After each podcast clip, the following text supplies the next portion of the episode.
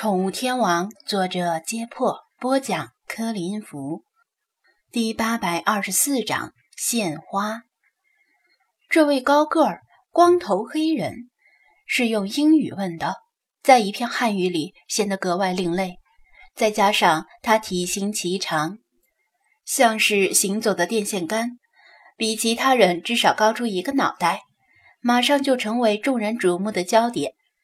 女记者顿时兴奋不已，她敏锐地察觉到自己的运气来了，可能是恰好遇到了真正的独家新闻，便向身后的摄影师递了个眼色，让其仔细拍摄这位黑人的言行举止，看他来找张子安是干什么的。张子安也在打量这位光头黑人，但反复看了几遍，他确定并不认识对方，从来没有见过。对方的特征很明显，如果见过的话，肯定能够记住。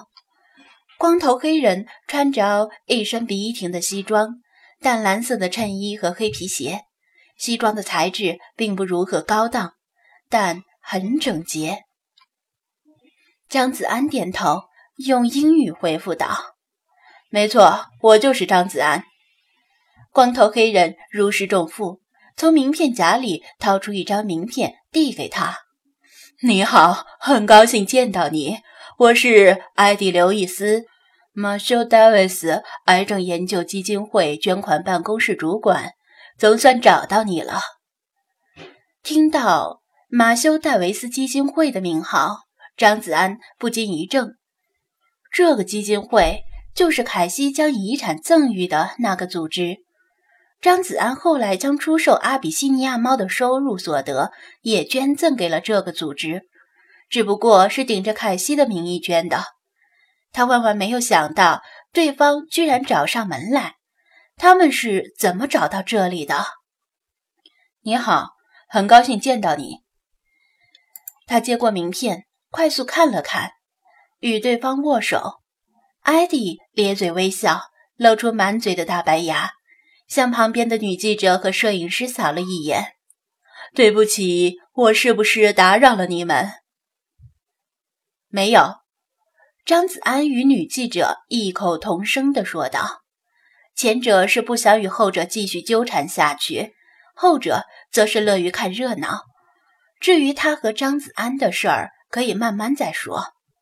艾迪更糊涂了，这两位刚才像是针锋相对的在吵架。怎么一转眼说话就跟一个人似的？既然两人都表示没有打扰，那他也不客气了，直接道明来意。很抱歉，未经预约贸然来访。我代表马修·戴维斯癌症研究基金会向您表示衷心的感谢，谢谢您慷慨解囊的捐款。正是由于您和其他捐赠者的存在，令我们知道。在人类攻克癌症的道路上，我们并不孤单。在场的人，能听懂英语的人全都愣住了，听不懂英语的人则纷纷向旁人打听：刚才这个光头男人说了什么？怎么大家都像见了鬼一样？赵琪在公司的外贸部门工作，而且经常去国外旅游，对英语比较拿手。当仁不让的把艾迪的话简明扼要的向其他人翻译了一遍，包括王乾、李坤和鲁依云在内，谁都不知道张子安曾经悄悄地向一家国外的癌症研究基金会捐款过。闻言，纳闷的张大了嘴，其他人就更不知情了。但是有一点，大家能够猜到。如果张子安曾经秘密向癌症研究会捐过款，那么没有任何理由不履行向联合国粮食计划署捐款的承诺。如果有人之前曾经怀疑张子安诈捐，那此时已再无疑虑。一想到这个，大家望向女记者的目光就充满了鄙夷，因为她明显是以小人之心夺君子之腹了。对诈捐者刨根问底是好事，但如果因此而伤了真正捐款者的心，那才是最可恶的。最尴尬的要数女记者本人，若是换了个人，恐怕早已羞愧而逃。但他脸皮厚，竟然顺水推舟地用英语向艾迪问道：“你好，刘易斯先生，我是娱乐全球的记者。关于张子安先生向贵基金会捐款的事，可以向您问几个问题吗？”众人骂声一片，人怎么能不要脸到这个地步？可惜艾迪听不懂中文，而娱乐全球这个名字又过于霸气。他以为他是中国顶级媒体的记者，于是不敢怠慢，很绅士的点头说道：“可以，请问吧。”张子安本来想阻止，但艾迪既然已经答应，就没有办法了。女记者把话筒递过去：“可以请您向我的观众们详细讲一下张子安先生向贵基金会捐款的经过吗？我们很好奇，因为我们都是第一次听说。”哦，当然乐意效劳。艾迪微笑着回忆道：“我记得很清楚，恐怕这辈子也忘不掉。那是中国农历春节期间的一天，旧金山下着雨。那天轮到我在基金会捐款办公室值班，突然接到了一个奇怪的电话。”他向张子安看了一眼。打来电话的人声称自己是凯瑟琳·唐纳瑞恩，要向我们基金会捐款。诸位可能有所不知，瑞恩女士以前就屡次向本基金会投以大额捐款，因此我记得她的声音。但奇怪的是，经过查询，瑞恩女士已经去世了。她的最后一笔捐款来自她的遗嘱执行者亚当斯律师。艾迪的故事吸引了所有人的注意。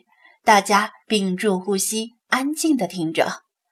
这个电话来自中国滨海市，瑞恩小姐声称自己没有去世，是医生误下了死亡证明。他目前在中国旅游。当时我信以为真，为他办理了捐款手续。